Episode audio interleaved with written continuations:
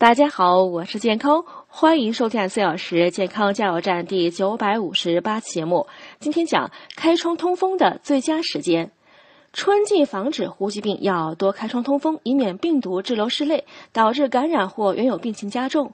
保持室内空气流通，每天需开窗三次以上，每次至少十到十五分钟。最佳时间呢是上午九到十点和下午三到四点。如果家有老幼或病弱人士，建议在十一点到十六点进行。清晨不宜开窗，是因为清晨污染物的浓度依然很高，而清晨的温度又偏低，气压高，空气中的微小沙尘、不良气体等都被大气压力压到接近地面的地方，很难向高空散发。